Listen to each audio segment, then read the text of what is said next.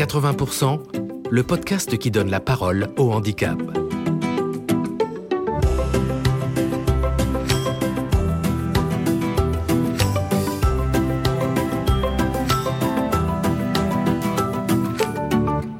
Quand on entend handicap, on a tous des idées reçues, mais le plus souvent on se sent plus ou moins concerné.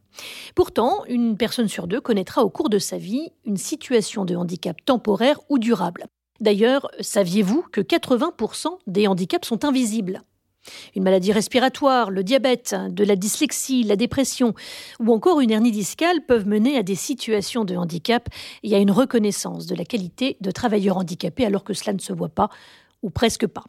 Dans ce cas, le réflexe est souvent de ne pas en parler pour éviter le regard des autres, les jugements, ou simplement par crainte de voir ses compétences mises en doute. Alors faire connaître ce qui ne se voit pas, faire entendre sa différence pour une insertion professionnelle réussie, pousser à changer de regard, c'est la volonté des salariés d'Altis France qui aujourd'hui ont accepté de lever le voile sur leur histoire et leur vécu du handicap en entreprise, qu'ils soient eux-mêmes en situation de handicap ou aidants familiaux. Avant de découvrir le témoignage qui va suivre, nous avons demandé aux collaborateurs d'Altis France ce que leur évoque le mot handicap.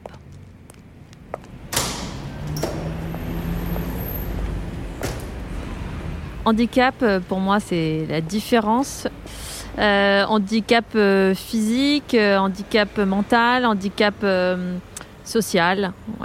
Euh, pour moi, ça pose des difficultés pour certaines personnes à s'encadrer peut-être dans la société, euh, que ce soit socialement, euh, avec des amis, pour les plus jeunes à l'école, et euh, pour les plus vieux, ça serait dans le travail. Ça m'évoque un peu plus d'accompagnement, peut-être, mais aussi autant de compétences que quelqu'un qui n'a pas d'handicap.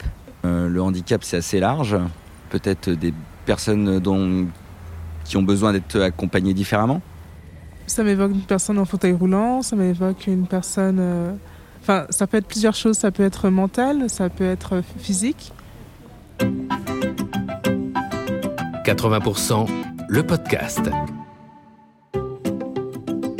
Je suis Anne Regnault, j'ai 42 ans et euh, je suis euh, chargée de projets transverses au sein du support technique client opérateur et je suis salariée travailleur handicapé euh, avec une maladie invalidante qui a nécessité des aménagements de poste et ce depuis maintenant plus de 15 ans. Voilà, bonjour Anan. Bonjour. Vous avez un handicap euh, physique, mais un handicap qui n'est pas forcément visible, euh, causé par une maladie invalidante, et vous avez subi plusieurs opérations, je crois. Oui, c'est ça. J'ai subi euh, 17 opérations euh, pour le dos, dont deux pour la partie auditive, puisque j'ai aussi une surdité liée à, une à la maladie, qui est la maladie des os de verre, et j'ai donc été appareillée. Et ma première RQTH, donc euh, reconnaissance euh, de qualité de travailleur handicapé, remonte maintenant à il y a plus de 15 ans.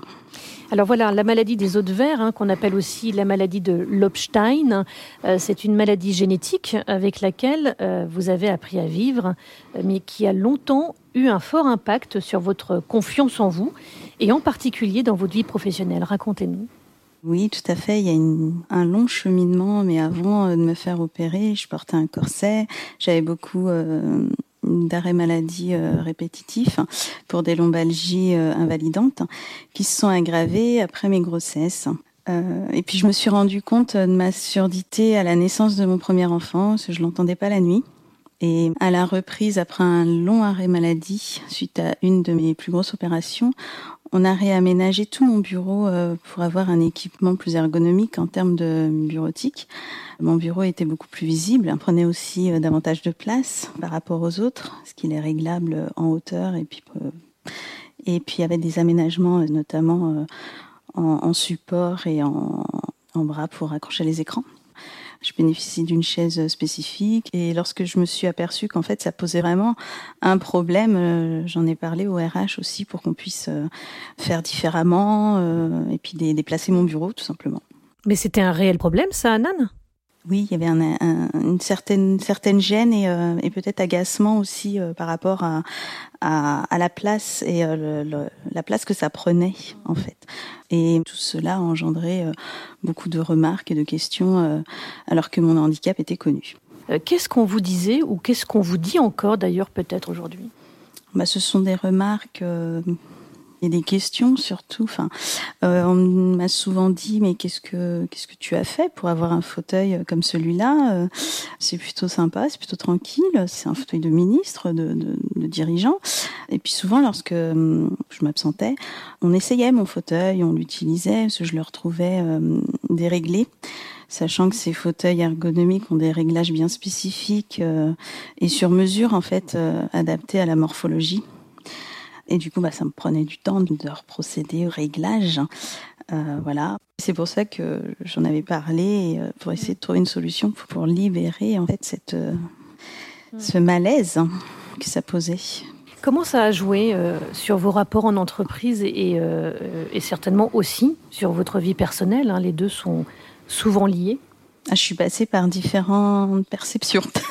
euh, j'ai fini par euh, douter de moi. Je me suis rendu compte qu'en fait, ça avait un sacré impact sur euh, sur euh, sur mon estime de moi-même et ma confiance en moi. Avoir cette étiquette de fragilité qui s'était généralisée à ma personnalité, dans mon comportement, avec un manque d'assurance, aussi bien d'un point de vue personnel, mais aussi professionnel, que je me, je me mettais à l'écart. Et du coup, euh, j'avais du mal à, à me dire, euh, allez, ouais, je peux, donc euh, j'y vais, je peux projeter une évolution ou, ou, avancer tout simplement.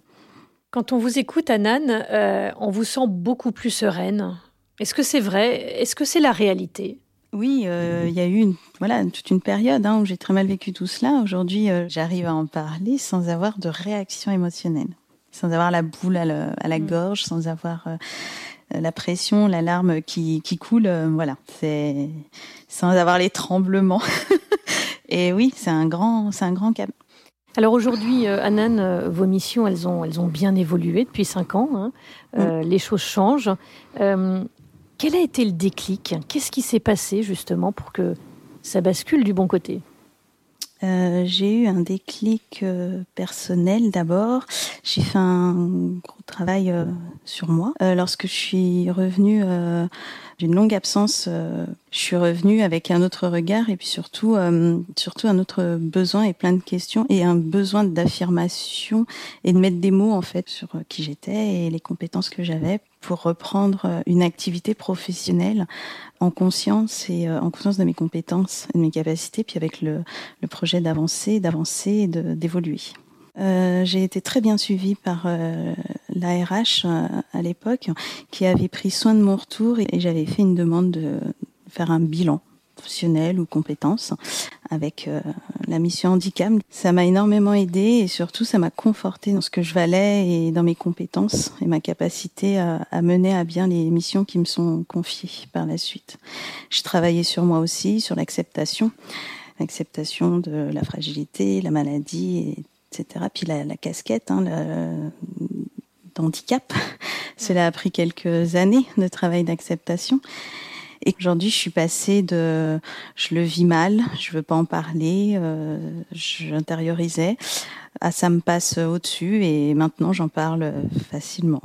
C'est très important d'accepter ce qui nous arrive, d'accepter euh, ce que l'on a, d'accepter euh, une maladie, une pathologie, euh, d'accepter ce qu'on vit en fait, euh, d'accepter la vie telle que telle qu'on la reçoit. Le positif attire le positif, Anan. Ah oui, absolument. Euh, je crois que mon attitude n'a pas forcément aidé non plus et c'est important de ne pas tomber dans un cercle vicieux. C'est vrai que j'ai eu la chance d'être bien accompagnée moi par l'ARH, donc j'ai pas l'impression d'avoir demandé. Mais euh, c'est quelque chose qu'on on, s'imagine pas. Enfin, moi personnellement, je m'imaginais pas être en droit de demander quoi que ce soit. C'est en, étant accompagnée par l'ARH que les échanges ont, amené euh, ce, travail en collaboration avec la mission handicap. Comment vous vous sentez aujourd'hui, Anan Et est-ce que vous avez envie de faire passer un message? Aujourd'hui, je me sens bien. J'ai plus honte. Pour moi, il n'y a pas de honte à avoir, à, accepter une RQTH pour se faire accompagner, pour se faire aider et avoir les bons aménagements s'il en faut. C'est un long travail d'acceptation. Il faut en avoir conscience avant de pouvoir être accepté par les autres, d'autant que les capacités sont les mêmes que les autres. Et le regard que l'on porte sur soi, il a un impact sur le regard que les autres portent sur nous. Voilà, faire un pas de côté pour changer de point de vue et changer son regard sur le handicap, qu'il soit visible ou non visible. Prenons le temps de mieux euh, nous renseigner sur la façon de construire une société plus inclusive. Euh, vous avez un handicap, alors n'hésitez pas à contacter vos interlocuteurs dédiés handicap dans le groupe pour toutes les demandes d'accompagnement, quelles qu'elles soient bien sûr. C'était 80%, le podcast qui donne la parole au handicap.